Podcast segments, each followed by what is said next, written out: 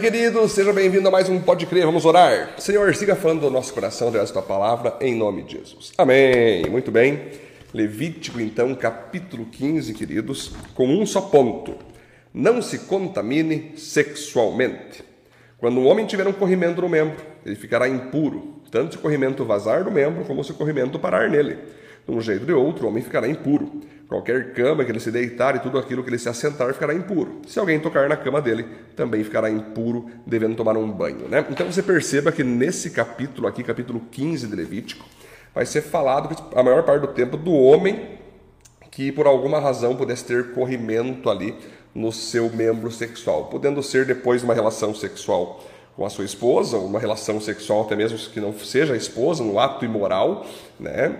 Talvez também um corrimento que saia involuntariamente naquele tempo que eles viviam, né? E depois vai falar da mulher quando estivesse menstruada. Tanto o homem com corrimento como a mulher menstruada deveriam se isolar e só voltar para o convívio social depois estivesse resolvido naquela questão ali, estivessem higienicamente resolvidos. Lembrando que isso aqui tudo é Deus protegendo as pessoas em sua higiene, em sua saúde física, porque naquela época, queridos, não se sabia bem que doença que a pessoa podia ter. Se um, se um cara tivesse ali uma doença, poderia passar através ali é, do corrimento, que seria de esperma, ele sentar em alguma cadeira uma outra pessoa sentar naquela cadeira pegar a doença através daquilo que ele deixou ali, né? Como a mulher também, do seu sangue que ela possa ter deixado numa cadeira, em algum local, a pessoa passar para ela então aquela doença que pudesse ter no sangue ou naquele corrimento, né? Então era tudo essa questão assim, porque naquela época, vale lembrar, as roupas não são como hoje, as roupas íntimas, né, que tem todas essas proteções das roupas íntimas. Era uma túnica, era um vestido para os homens, vestido para as mulheres. Então era algo assim, se saísse algo do, do, de ambos os membros sexuais, ficava a marca, ficava ali é, é, no local onde é eles estavam. Então era todo um cuidado ali para não passar doenças entre as pessoas. Então qualquer um que tivesse qualquer coisa, sinalizasse qualquer coisa, tinha que se isolar até resolver essa questão na vida deles algo baseado na higiene pessoal, na saúde física, na parte medicinal mesmo, né? Mas além disso, queridos, é importante nós entender agora no profético disso tudo, e é aqui que vai entrar o ponto, não se contamine sexualmente. O que significa isso, queridos?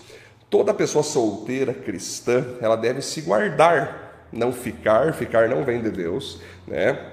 Vem de Deus o casar, não o ficar. A pessoa solteira, então, ela deve se guardar sexualmente.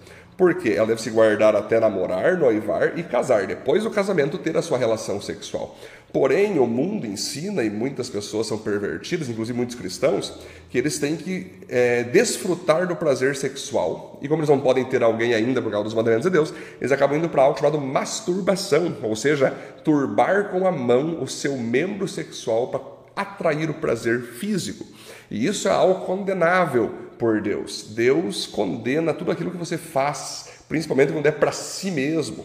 O masturbar é você usar de algo que Deus te privilegiou para tu usar com outra pessoa depois do casamento, mas você fazer consigo mesmo. E nisso tudo você vai perverter tua mente. Muitos vão para pornografia, muitos vão para os desejos total, totalmente imorais, pensam em várias pessoas ao mesmo tempo durante o ato ali da masturbação e aquilo façam que esse jovem, essa jovem, porque isso acontece tanto com o mundo masculino como o mundo feminino.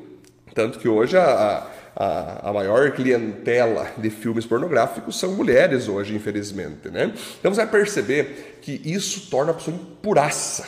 Um solteiro deve se guardar, um solteiro deve se cuidar. Aí muitos adolescentes pedem assim, mas pastor, mas às vezes eu tenho muita vontade, pastor, é, é, é eu sinto que eu estou cheio de esperma para soltar, o que, que eu faço, pastor? Muitos, muitos adolescentes pedem isso para a gente, né? E algo Deus mesmo fez que se chama poluição noturna.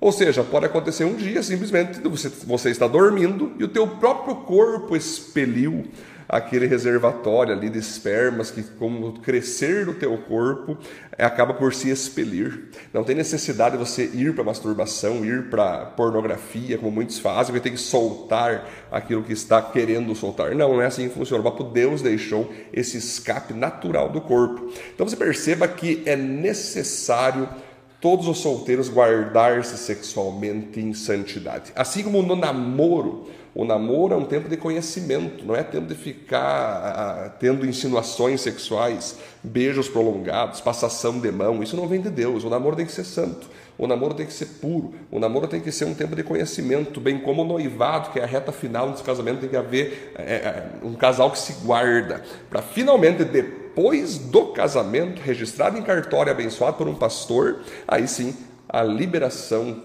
para o relacionamento sexual está totalmente abençoado por Deus para usufruir mesmo, para ser feliz mesmo, é o homem e a mulher que ali se casaram. Ok? Então, não se contamine sexualmente é o ponto do Levítico 15. Vamos orar? Deus, em nome de Jesus, siga abençoando cada um de nós e nos guarde cada vez mais em santidade em nossas áreas sexuais. No nome de Jesus. Amém.